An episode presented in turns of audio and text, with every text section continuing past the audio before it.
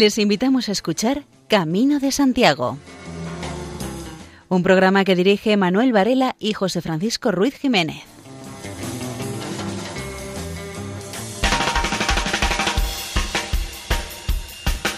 Muy buenas. Ahora mismo comienza el programa dedicado a la divulgación de la temática jacobea, la referida al apóstol Santiago y a las peregrinaciones hasta su tumba a lo largo de los siglos.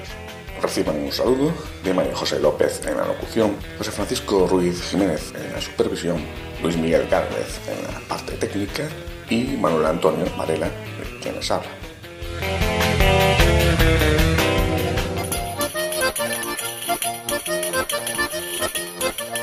En el programa de hoy repasaremos la historia del camino francés en España de la mano de Francisco Singul. Emitiremos un audio de Rezando Voy, relativo ya a la llegada a Compostela y también en el camino ignaciano llegamos al final, a Manresa. En la segunda parte del programa nos haremos eco de un acto de presentación de un libro de Pilar Falcón sobre el cine jacobeo y escucharemos unas reflexiones de Monseñor Julián Barrio. La música que sonará en el programa será la del último disco de Rosalén, Matriz.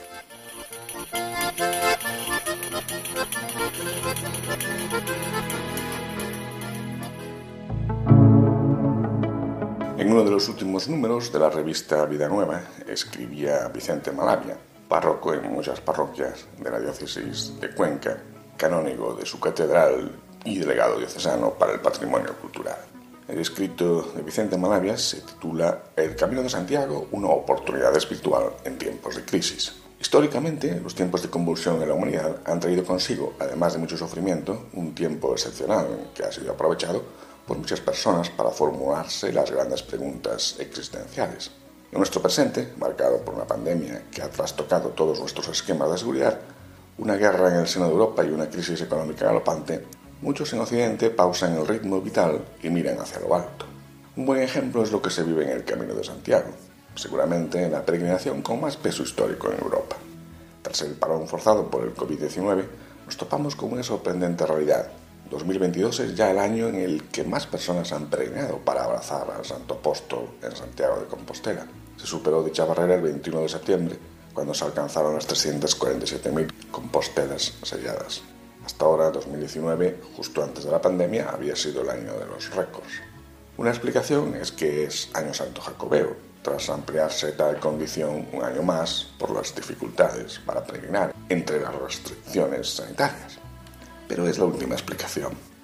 La primera, con total certeza, es que la sensibilidad por la trascendencia se ha agitado en un contexto marcado por la incertidumbre. Es muy humana esa actitud de aferrarse a las raíces de lo que somos cuando parece que todo se desmorona.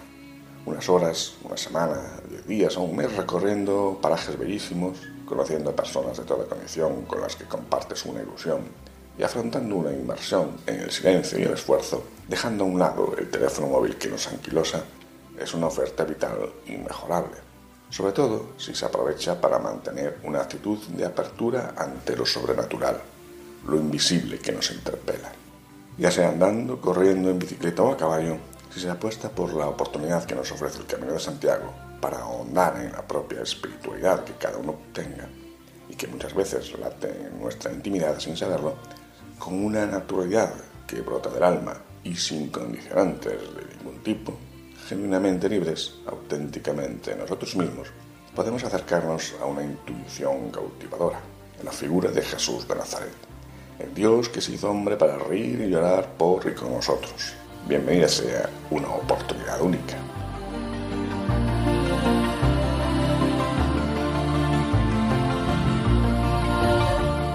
Historiador Francisco Singul nos habla de los comienzos del camino francés en España. Escuela de Saber. Camino de Santiago, por Francisco Singul. El camino francés en España.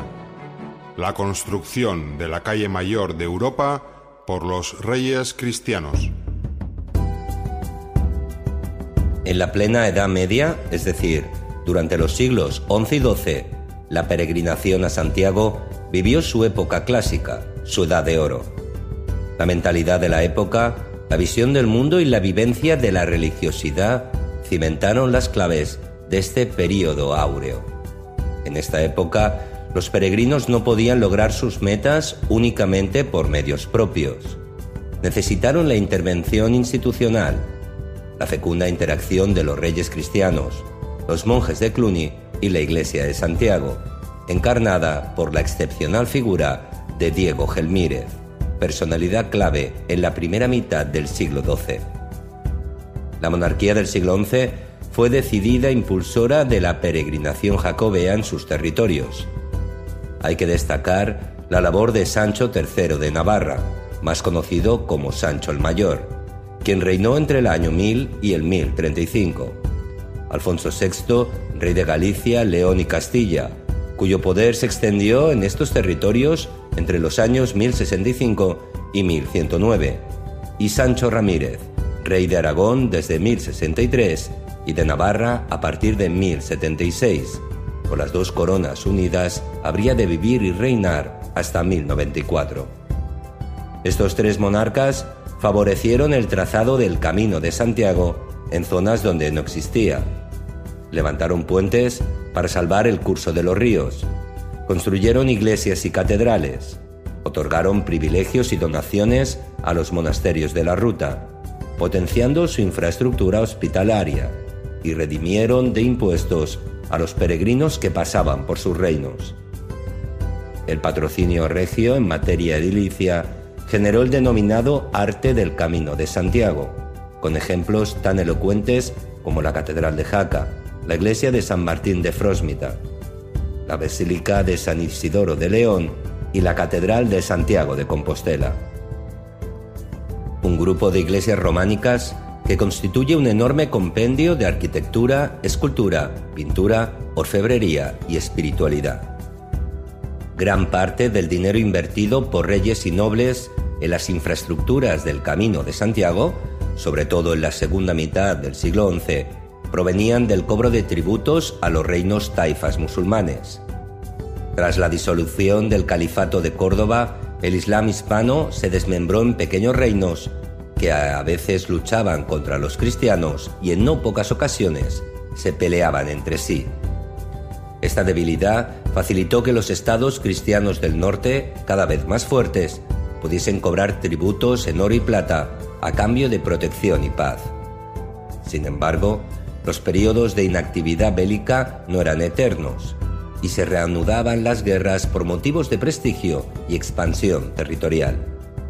El oro musulmán incrementó el peso de las arcas cristianas del reino de Castilla-León tras la toma del reino de Toledo en 1085.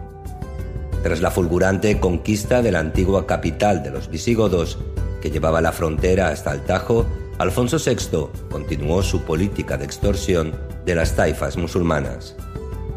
A los agobiantes tributos en metálico, el rey cristiano, animado por su éxito en Toledo, aumentó la presión militar de los castellanos sobre Zaragoza, Córdoba y la frontera de Badajoz. En vista de esta angustiosa situación, los débiles reyes de la España islámica solicitaron la ayuda militar de los almorávides africanos, comandados por el emir Yusuf ibn Tasufin.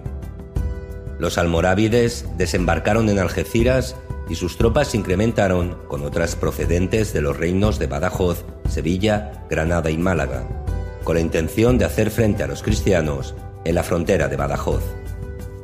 Acudió en ayuda de Alfonso VI el rey Sancho Ramírez de Aragón, quienes hicieron frente a la coalición de almorávides y andalusíes en Sagrajas el 23 de octubre de 1086 la superioridad numérica de los musulmanes, su estrategia y armamento lograron la victoria, destrozando a las tropas cristianas que retornaron muy maltrechas al norte, con Alfonso VI herido y varios nobles leoneses muertos en combate. No obstante la derrota cristiana, el emir Yusuf retornó a Marruecos sin evitar las conquistas territoriales de Alfonso VI.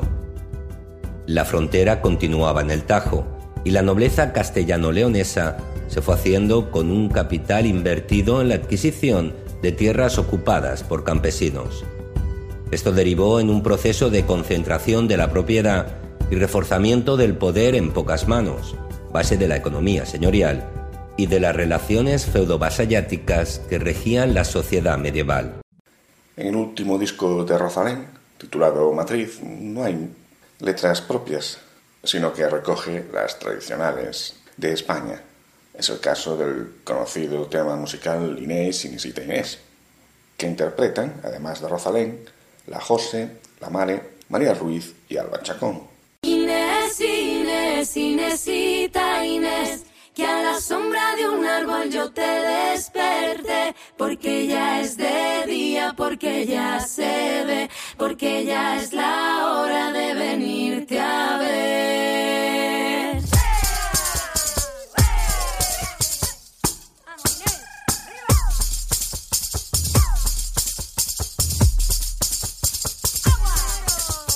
Eres como la nieve que cae a copos y por eso te quieren tanto mis ojos. Inés, Inés, Inésita Inés, que a la sombra de un árbol yo te desperté, porque ya es de día, porque ya se ve, porque ya es la hora de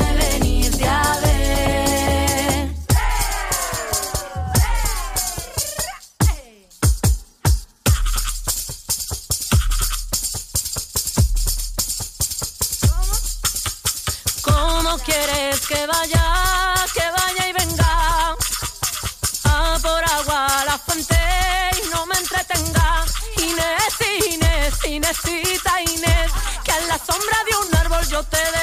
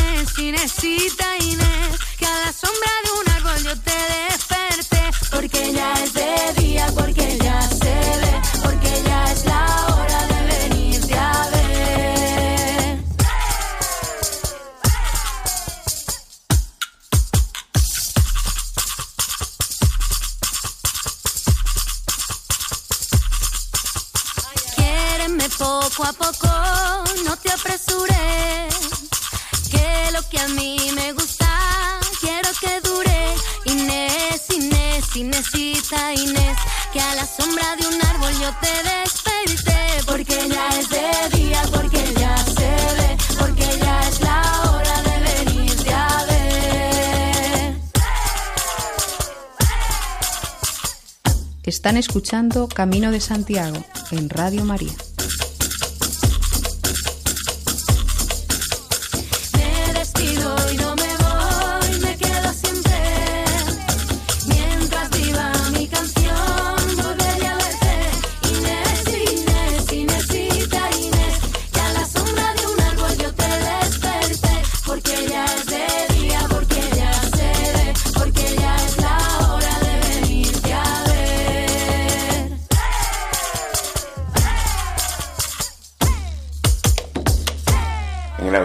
Voy, hoy corresponde ya llegar a Santiago de Compostela. Oración para el día de hoy. Llegar.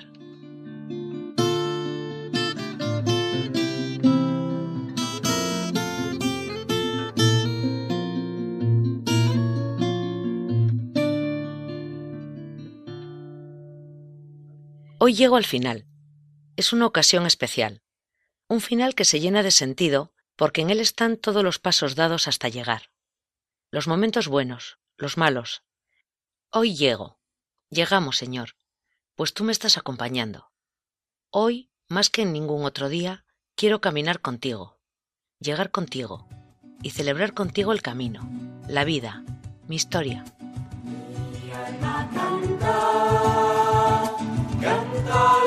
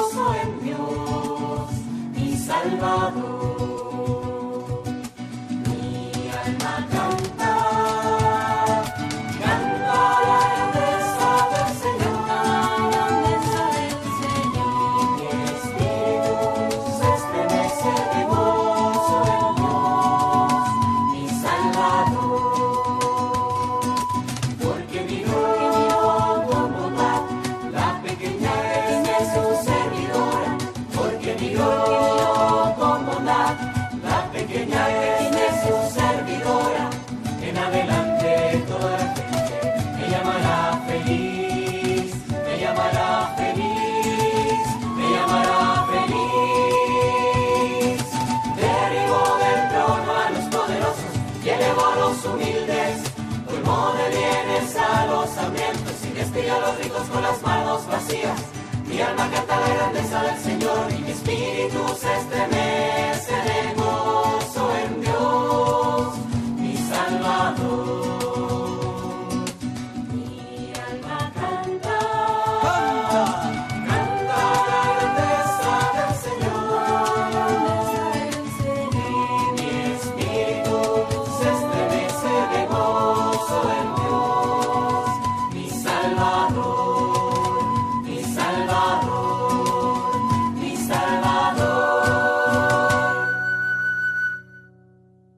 lectura de hoy es de la profecía de Isaías.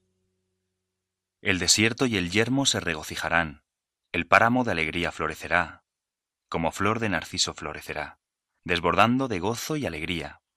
Tiene la gloria del Líbano, la belleza del Carmelo y del Sarón. Ellos verán la gloria del Señor, la belleza de nuestro Dios. Fortaleced las manos débiles, robusteced las rodillas vacilantes, decid a los cobardes, sed fuertes, no temáis, Mirad a vuestro Dios, que trae el desquite y la venganza. Viene en persona y os salvará.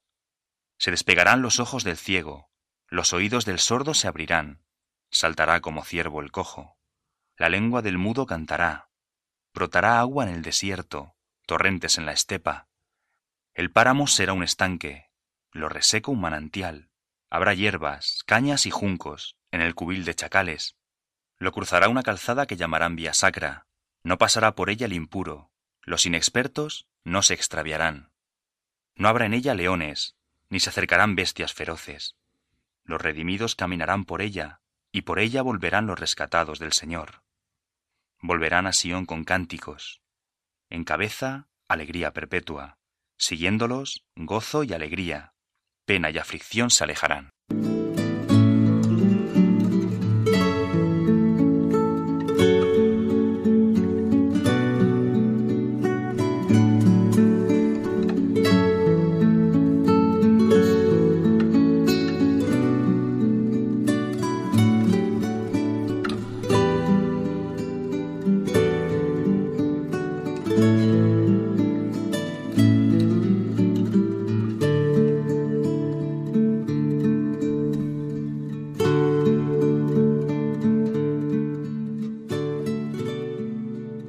Escena? El profeta se imagina un mundo perfecto, reconciliado, en paz. Un mundo en el que al fin se ha llegado a la situación ideal, donde todo está bien. Dedica un rato a imaginar así tu mundo. ¿Cómo sería? ¿Cómo actuaría la gente?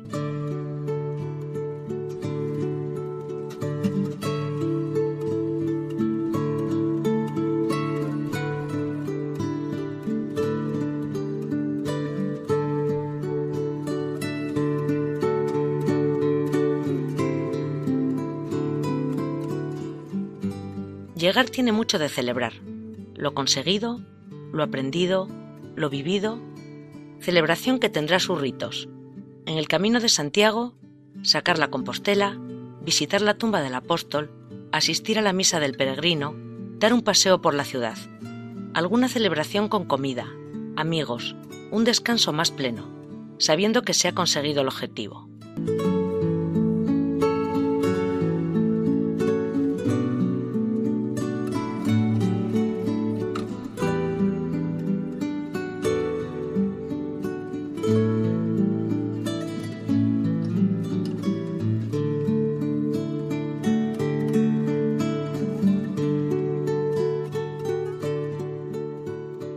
También abre interrogantes.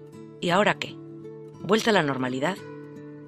Es bonito mirar atrás y darse cuenta de que no soy la misma persona que se echó a andar. He aprendido, he crecido, he pensado. Dios se me ha hecho tal vez más cercano. Le hablo ahora de todo el equipaje que he ido incorporando a mi vida. Ahora todo son posibilidades.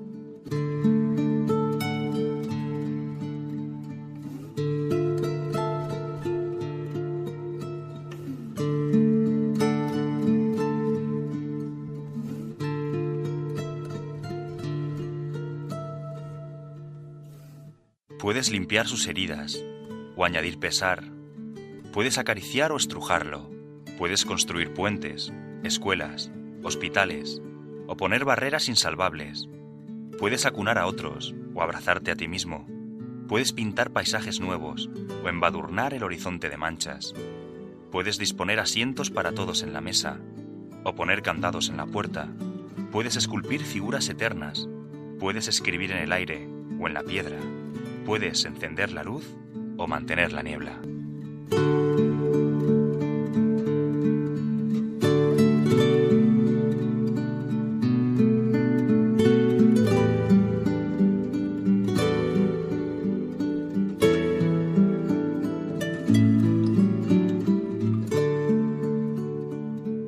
Señor, ¿puedo hacer tantas cosas ahora? Comparto contigo los sentimientos de este día. Se pueden mezclar alegría y quizás nostalgia por llegar, gratitud y admiración. Tantas cosas. Te cuento a ti, mi Señor, mi compañero de camino, lo que hoy me pasa por dentro.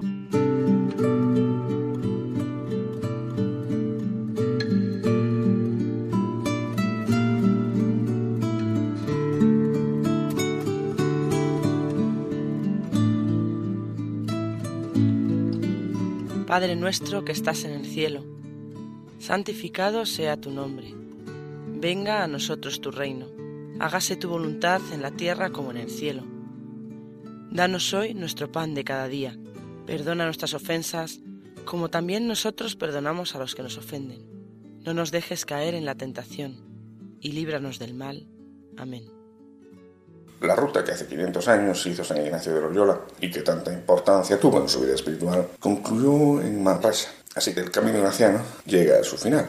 Es una etapa ligera de kilometraje, de bajada y de final del camino exterior.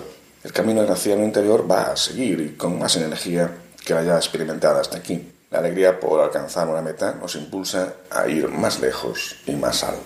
Una primera población por la que pasamos es Castelgalí. Tiene unos 1.700 habitantes y es de una gran tradición peregrina.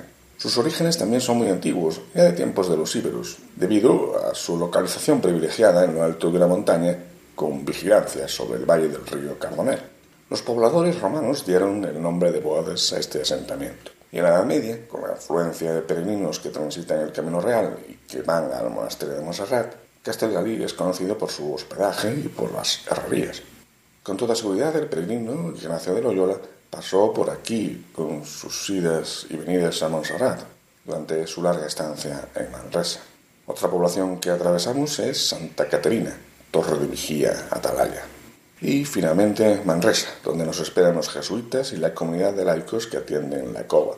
Nos acogerán y harán todo lo posible para que nuestra peregrinación no se desvanezca en el olvido. Manresa acogió a los primeros jesuitas en 1602. Desde entonces la ciudad ha mantenido una presencia ignaciana constante recibe un nuevo impulso con la llegada de los peregrinos ignacianos. El santuario de la Cova de San Ignacio es un lugar ideal para acabar la peregrinación, recoger nuestra experiencia interior y discernir las luces y sombras experimentadas a lo largo del camino ignaciano. No debemos tener prisa en marchar de este lugar tan emblemático para la espiritualidad ignaciana. La alegría nos acompaña en esta última etapa de peregrinación exterior, la tan ansiada meta de Manresa está ya a la vista.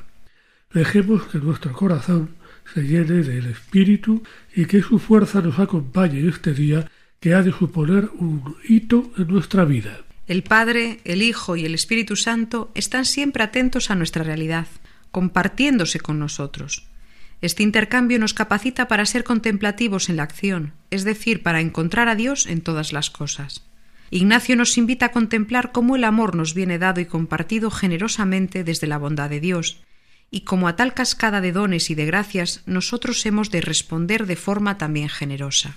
Vamos a seguir las indicaciones de Ignacio, dejando que nuestro corazón se pierda en el amor de Dios.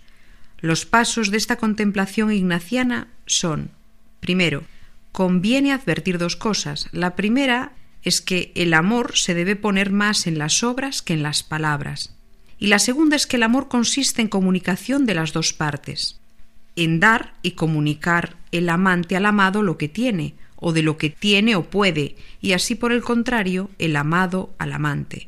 De manera que si uno tiene sabiduría, dar al que no la tiene, si honores, si riquezas, y así el otro al otro.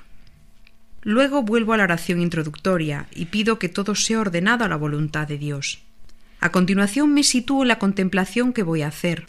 Imagino que estoy delante de Dios, Padre, de Jesús, el Hijo, y del Espíritu de amor que me ha creado en mi humanidad. Renuevo el deseo de hoy. Pido a Dios que me dé un conocimiento interno de los muchos dones recibidos, y que lleno de gratitud por todos ellos, pueda en todo amar y servir a la Divina Majestad. El primer punto de la contemplación es traer a la memoria los beneficios recibidos de parte de Dios, tanto sea por el hecho de haber nacido como por haber sido salvado por Jesús, como también por los dones particulares en mi persona, ponderando con mucho afecto cuánto ha hecho Dios nuestro Señor por mí, y cuánto me ha dado de lo que tiene y es Él mismo. Y con todo esto reflexionar en mí mismo, considerando con mucha razón y justicia lo que yo debo de mi parte ofrecer y dar a su divina majestad, que es todas mis cosas y a mí mismo con ellas. Además, puedo considerar que aquel que desee ser más consecuente hará el siguiente ofrecimiento. Toma, Señor, y recibe toda mi libertad, mi memoria, mi entendimiento y toda mi voluntad, todo mi haber y mi poseer. Tú me lo diste, tú Señor, a ti te lo torno. Todo es tuyo, dispón a tu voluntad, dame tu amor y gracia, y ésta me basta. Acabado el primer punto, Ignacio nos propone un segundo, mirar cómo Dios habita en toda la creación entera, en las criaturas vivas, en los elementos naturales dando ser, en las plantas vegetando, en los animales dando sentidos, en los hombres dando entender, asimismo haciéndonos templos de Dios, siendo creados a semejanza e imagen de su divina majestad. Otro tanto pensando en mí mismo la forma en que yo habito en lo que hago y al servicio de quien lo pongo, acabar este punto volviendo al ofrecimiento del punto anterior. Toma, Señor, y recibe. El tercero consiste en considerar cómo Dios trabaja y se afana por mí en todas las cosas creadas sobre la tierra, así como en los cielos, elementos, plantas, frutos, ganados, dando ser, conservando, vegetando y dando sentidos. Después de pensar sobre mí mismo lo que yo puedo hacer a cambio de ese amor acabar este punto volviendo al ofrecimiento del punto anterior. Toma, Señor, y recibe. El cuarto punto consiste en mirar cómo todos los bienes y dones descienden de arriba, así como mi fuerza proviene del poder infinito de Dios, y así también la justicia, la bondad, la piedad, la misericordia y todas las otras cosas buenas que soy capaz de percibir en mí en el mundo, tal y como el sol descienden los rayos, de la fuente descienden las aguas. Después de considerar el origen de todos los bienes, acabar pensando en mí mismo, la forma como yo retorno todo lo que recibo de arriba, y acabar este punto volviendo al ofrecimiento del punto anterior. Toma, Señor, y recibe. En el último disco de Rosalén, Matriz, hay un tema dedicado a la emigración. Es el titulado La tumba de la golondrina. Acompañan a Rosalén los miembros de la Ronda de Voltaña, grupo folk aragonés.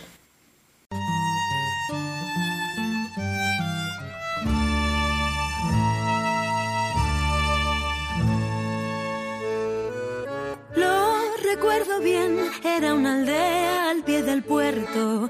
Tres casas en pie, pero con pintas de ir a caer. La pequeña iglesia y a su sombra el cementerio. Cuatro cruces de piedra y entre las barzas otra de hierro. Cruz de rumbre y el testigo mudo de un triste ayer. Me paré a mirar un nombre fechas, casi una niña. Hace tanto ya se giró el viento, empezó a nevar. La tardada gris, el monte hostil, la cruz vencida. Una placa grabada con el perfil de una golondrina.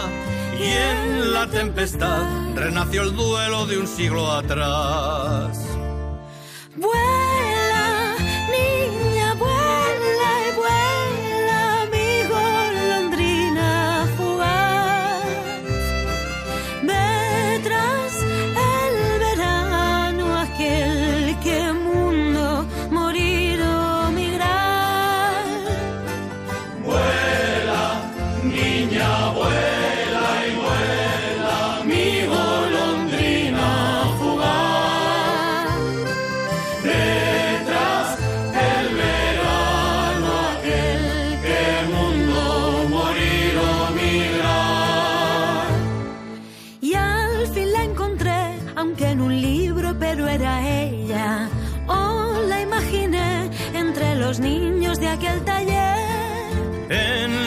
Dulce Francia algunos meses y unas perretas. Los hay que cuando vuelven se traen al hombro una bicicleta o un reloj de pared, dictan del tiempo que se les fue. Vuela niña,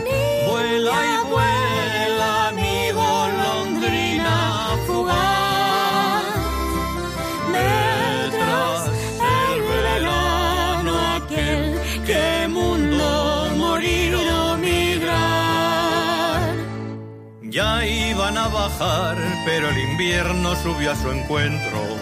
Tan fuerte jamás en aquel puerto ha vuelto a nevar. Qué amargo piar de golondrinas el ventisquero. Por cuatro perras gordas, los sueños rotos, los niños muertos. Con el clarear, en cuantas casas se oyó llorar. Si nos quieres escribir, puedes enviarnos un correo electrónico a camino de Santiago No, no es el final, no creas que así termina el cuento. Te he de recordar el niño ahogado que trajo el mar. O a los que llorando vagan solos por el desierto. Quieres cerrar la puerta, piensa en tus hijos subiendo el puerto. Te he de recordar que aquí aún sabemos que es emigrar.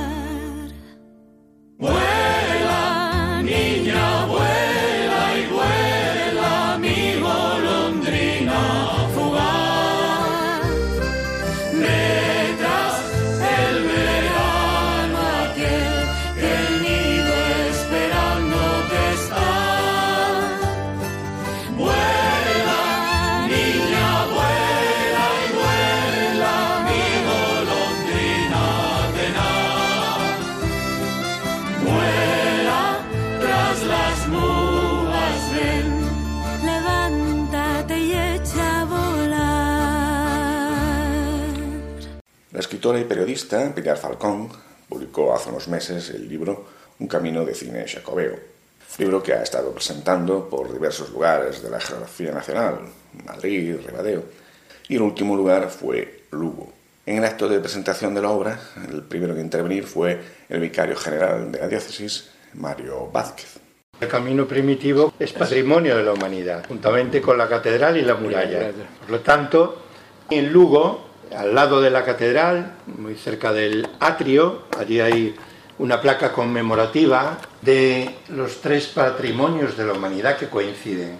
Delante de la fachada de la catedral, porque por allí pasa el camino, puerta de Santiago, es puerta del camino, por lo tanto, situándose en la fachada de la catedral en el atrio, estamos contemplando tres patrimonios de la humanidad. La catedral de Lugo, que también se une a la catedral de Mondoñedo como patrimonio de la humanidad, el camino primitivo, reconocido como patrimonio de la humanidad, y la muralla romana, que se contempla desde el atrio de la catedral. Por lo tanto, es un camino que sí que está cogiendo mucha fuerza. Yo soy testigo de ello en la catedral de Lugo todos los días. Tenemos misas para los peregrinos, los peregrinos asisten a misa por la mañana y por la tarde, pero cada día, por ejemplo, este año aumentó mucho el número de peregrinos en la misa de 8, que es la misa de coro. Pero además Lugo tiene otro atractivo muy grande, que es, que es bastante desconocido, pero muy, muy importante y significativo, que Lugo, la catedral, está expuesto el Santísimo permanentemente, día y noche, desde tiempos inmemoriales, por lo tanto, también se celebra aquí la ofrenda de Galicia al Santísimo Sacramento cada año, en la octava de Corpus, recordando esa tradición de la exposición permanente, porque la ofrenda surgió para ayudar a mantener viva la iluminación al Santísimo con las antiguas capitales del reino, porque Lugo era pobre, y se mantiene esa tradición, pero es que además, por esa tradición, tenemos, que casi nadie lo sabe todavía, por eso lo tenemos que divulgar mucho más. En Lugo es Año Santo todos los años, todos, todos los años son años santos. ¿Y por qué? Pues precisamente por la exposición permanente del Santísimo y porque aquí tenemos la indulgencia plenaria, cotidiana y permanente, así se llama. Solo Asís tiene este privilegio en el mundo. En nuestra catedral, cualquiera que vaya, rezando al Santísimo, participando en la Eucaristía y rezando por las intenciones de su santidad y estando un rato ante el Santísimo, confesando y comulgando en un tiempo prudente, pues se gana la indulgencia plenaria. Estamos haciéndonos eco de la presentación del libro de Pilar Falcón, Un camino de cine xacobeo. En este acto también intervino el presidente de la Asociación de Amigos del Camino de Santiago, de la provincia de Lugo, Ángel Trabada. El libro creemos que será una guía de gran utilidad para quienes eh, amamos el camino y seguramente que para mucha gente que está indecisa en hacer el camino, en cuanto lea este libro, pues seguramente que se animarán a hacer el camino. El enorme trabajo que hizo de recopilación reflejado en este libro titulado Un camino de cine jacobeo, que recorre un trayecto desde las primeras cintas sobre la temática con el documental del año 1915, Año Santo de, de Compostela, hasta los últimos estrenos en el 2020 de Caminantes o Tres en el Camino en este libro, pues que trabajó con dos cosas que ya le gustan mucho, el cine y la escritura. Está claro que poner todo el cariño en algo que te apasiona, pues te da facilidad para llegar más cómodamente a los demás. Decía que como nosotros también tratamos de transmitir nuestro cariño por los valores y la cultura vinculados al camino, de una forma diferente, pero al final trabajamos en el mismo camino. El cine, como el resto de las artes, es un excelente reflejo del momento histórico de cada sociedad pero como muy bien apunta Pilar en su obra, el celuloide tardó bastante en hacerse eco del Camino de Santiago. Pero con el auge de las peregrinaciones, cada vez se llevan a cabo más producciones y con ello aumenta un afecto positivo que tiene el cine, la visibilización más allá de nuestras fronteras de todo lo bueno que tiene la experiencia de hacer el Camino de Santiago. El movimiento jacobeo, como el cinema, puede considerarse como un elemento global, se trata de una experiencia que ya no se circunscribe únicamente como un principio, como en sus orígenes a un tema religioso. Hoy ya son múltiples los motivos que pueden animar a las personas a hacer el camino de Santiago. Lo mismo sucede con la temática, como vimos aquí, de las cintas recogidas en este libro, donde podemos encontrar múltiples versiones desde distintos prismas de todo lo que puede significar esta vivencia. Pero sin duda, si con algo nos tenemos que quedar es con la enorme utilidad que el cine tiene como transmisor, como herramienta de difusión del Camino de Santiago y todos los valores que tiene el camino. Tanto el camino como el cine comparten una cualidad muy positiva, son transmisores de nuestras tradiciones y nuestras costumbres y tienen un poderoso efecto de llamada. A través de ellos podemos abrir una ventana al mundo para dar a conocer los muchos tesoros desconocidos de nuestra tierra, que muchas veces, al tenerlos delante de los ojos, no somos capaces de valorar. Auténticas joyas que forman parte de nuestro patrimonio. De sobra es conocido el efecto de atracción que generan películas como la del brasileño Paulo Coelho, que creo que fue en el año 2004, o la del americano The Way en el 2010, que a raíz de las publicaciones tanto de los libros como de las películas, el, el aumento de peregrinos brasileños y, y americanos fue espectacular. Nosotros lo comprobamos recientemente en unas videoconferencias que tuvimos con asociaciones eh, americanas y nos decían que el tema de la película y los libros editados hacia el Camino de Santiago que habían sido el, el gran impulsor de que esa cantidad de americanos y brasileños que llegan al camino sea motivo de esas películas. En la sociedad cada vez más global e interconectada disponemos de más herramientas para dar a conocer todo lo bueno que el camino nos ofrece como comentaba anteriormente, nosotros estuvimos haciendo una promoción en Estados Unidos, en Argentina, en Brasil, en Uruguay, de los encantos que tiene el Camino de Santiago en nuestra provincia, de los cuatro caminos oficiales que tenemos. Y la verdad que quedaron muy sorprendidos de lo que nuestra provincia a nivel jacobeo les ofrece. En Lugo, cuatro caminos oficiales. El camino francés, que entra por los Cebreiro, Santiago, súper conocido, y que era el que eh, movía muchísima gente, muchísimos peregrinos, que ahora ya se están repartiendo con los otros caminos. Camino primitivo, que es el que sale de Oviedo, entra por la Fonsagrada, pasa por Lugo ciudad y continúa a Santiago. Camino del Norte, Ribadeo, Villalba, eh, Guitiriz, Friol y Santiago.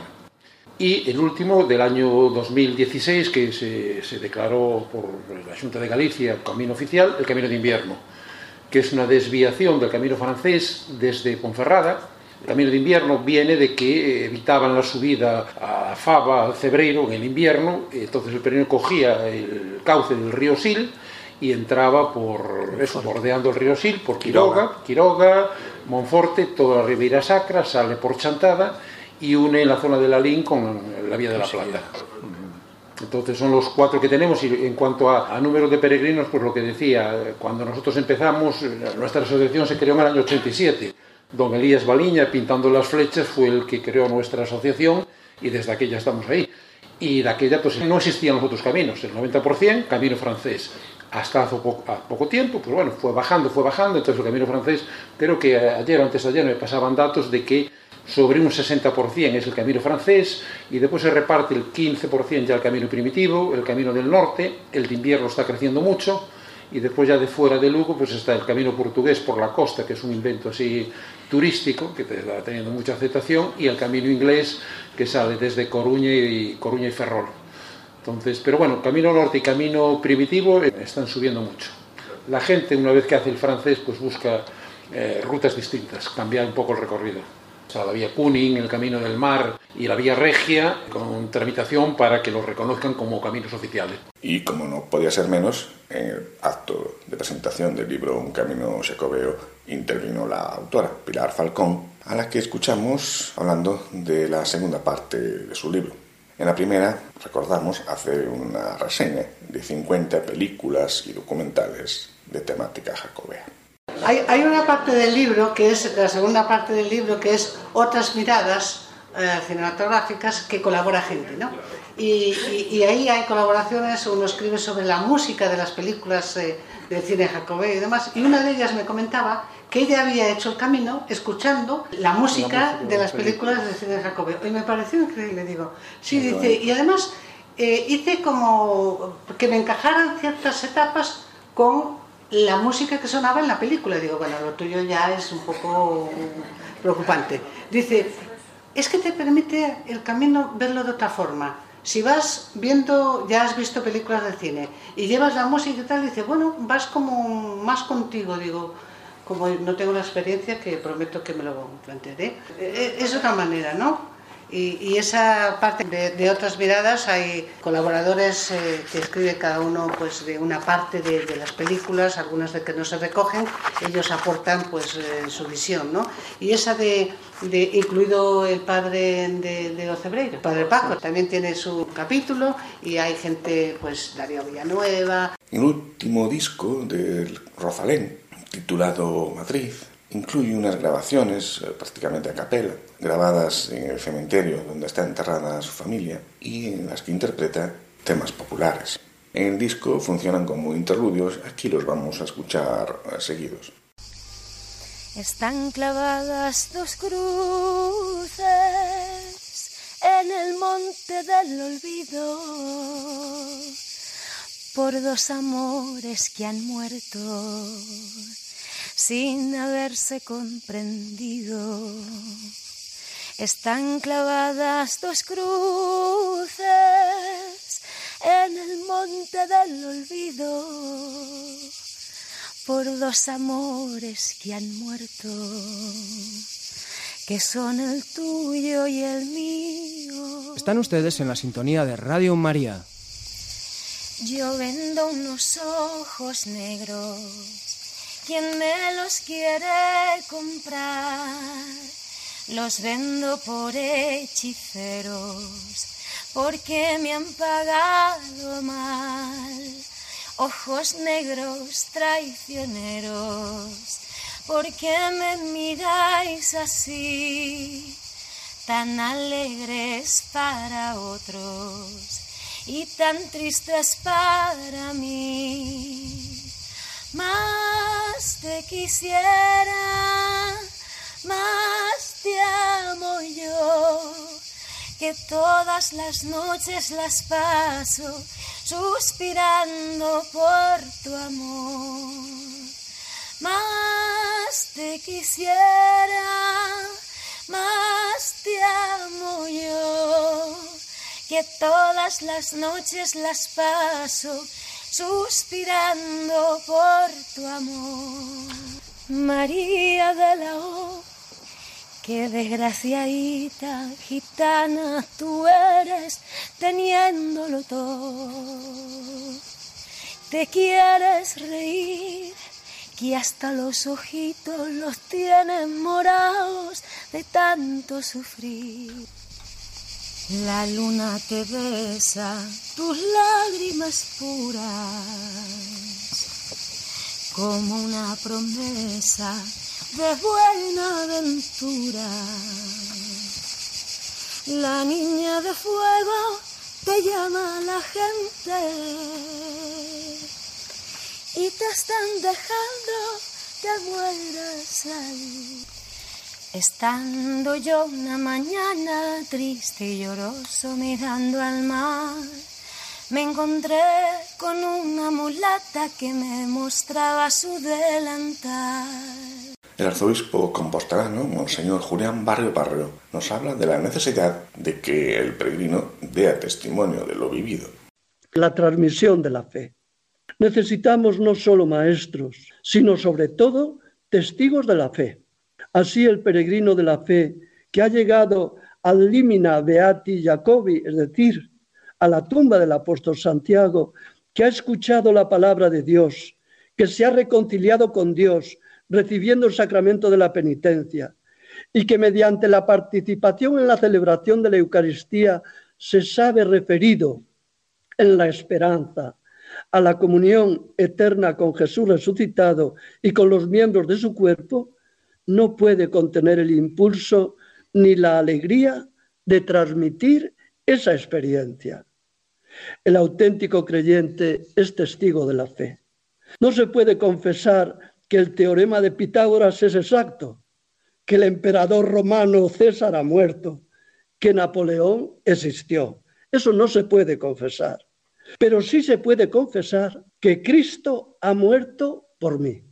Es decir, solo es objeto de una actitud confesante lo que no se impone, lo que no posee una evidencia universal, lo que es fundamento de una existencia, de una vida y de una muerte la confesión y el testimonio van ligados intrínseca y esencialmente a la fe. En este horizonte, el peregrino jacobeo debe dar testimonio de la experiencia vivida humana y espiritualmente en la peregrinación a la tumba del apóstol Santiago.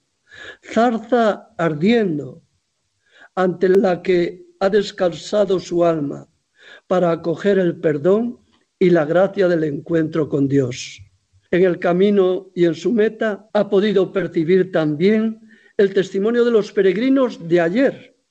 Por todo ello, el testimonio del peregrino de hoy no parte de cero, sino que presupone un don que nos ha sido transmitido para hacer lo propio. Tampoco significa repetir simplemente lo pasado, sino traer el pasado al aquí y al hoy. Es necesario que el hombre, por su origen y su vocación, está situado en lo concreto. Es necesario que se mueva por un objetivo concreto en su vida, en su profesión, en el encuentro con los hombres y en la búsqueda de Dios y de la salvación. Alcanzada la meta de su peregrinación a la tumba del apóstol Santiago, como encuentro con la tradición apostólica y como renovación de vida, los peregrinos jacobeos han de volver a la comunidad familiar, al lugar del trabajo, a la parroquia, a la sociedad en la que se van desenvolviendo, siendo testigos de lo que han visto, oído y vivido con el convencimiento de que la historia definitiva de la persona no se agota en la finitud. En la actualidad, el testimonio cristiano de una vida de fe, unidad y amor se percibe como signo eclesial de credibilidad. La peregrinación y el camino a la tumba del apóstol no son simplemente un traslado de un lugar a otro. Se trata más bien de pasar de una visión a otra de la vida. Todo ello es posible por la presencia misteriosa de Jesús, que al igual que a los peregrinos de Maús, también nos va acompañando por el camino de la existencia y nos ayuda en el tránsito del hombre viejo al hombre nuevo, aunque haya que pasar por el sufrimiento y la entrega en la cruz de cada día. La peregrinación jacobea amplía y enriquece los límites de nuestra cosmovisión habitual. Los peregrinos están marcados por una multiplicidad de culturas, ambientes, edades y situaciones personales, pero todos ellos coinciden en su propósito de superar los límites de la experiencia ordinaria para adentrarse en los dominios del más allá. ¿No será esta una explicación por la que nosotros podemos comprobar que el número de peregrinos va aumentando cada día más a Santiago? El sentido de la peregrinación parece responder a una profunda necesidad antropológica de experimentar de algún modo una existencia definitiva e ilimitada. La peregrinación jacobea se emprende no para instalarse en una experiencia privilegiada, sino para dejarse cambiar de manera imprevisible y así retornar a la vida ordinaria con actitudes completamente nuevas. La memoria del pasado, el compromiso del presente y la esperanza del futuro son las fibras con que tenemos que ir tejiendo la túnica de nuestra existencia cristiana. El peregrino, en cuanto que rehúsa a centrarse en sí mismo, pretende entablar una comunión vertical y horizontal, encontrar su centro en la comunión con Dios y ligado a ello con los hermanos. El peregrino, les invito a serlos, en el camino aprende, contempla y vive. Volviendo, enseña como testigo lo que ha visto, oído y vivido. No olvidemos que estamos obligados a conquistar la herencia que hemos recibido. La peregrinación jacobea es una llamada a la esperanza cristiana que no es un ingenuo optimismo basado en el cálculo de probabilidades y que ha de resonar desde la casa del Señor Santiago, mirando hacia arriba y caminando hacia adelante. Termino con esta oración que Dante ponía en la boca de Beatriz. Haz que desde aquí resuene la esperanza.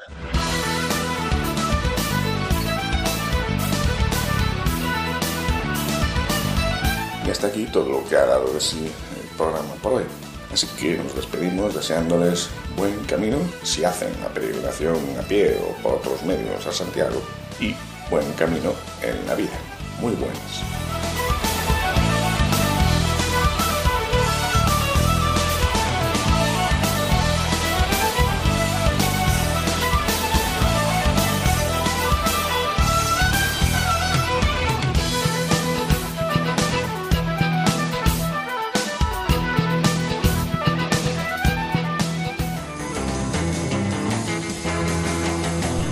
Escuchado en Radio María Camino de Santiago, dirigido por Manuel Varela y José Francisco Ruiz Jiménez.